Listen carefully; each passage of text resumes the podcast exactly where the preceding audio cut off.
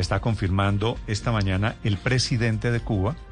que murió el hijo del Che Guevara, que murió Camilo Guevara, se llamaba, una de las leyendas de la revolución de los años 60 en todo el mundo. Camila Carvajal. Néstor, no solo una de las voces que más hablaba de la historia y el legado de su padre, el Che Guevara, sino que era el hombre que conservaba parte de los archivos del Che Guevara porque era el director, el director de esa fundación que llevaba el nombre de su padre, Fundación Che Guevara. Ha confirmado hace minutos a través de su cuenta de Twitter el presidente de Cuba, Miguel Díaz Canel, la muerte de Camilo, hijo del Che y promotor de sus ideas. Escribió con una fotografía de él, abrazo a su madre, Aleida, a su viuda e hijas y a toda la familia Guevara March, porque quien ha muerto es Camilo Guevara March. Ah, tenía Néstor 56 años, ha confirmado también el régimen cubano en un informe que presenta esta mañana que murió producto de un derrame cerebral, de un infarto además, en un viaje que estaba haciendo de Cuba a Venezuela, que la muerte se produce cuando estaba en ese viaje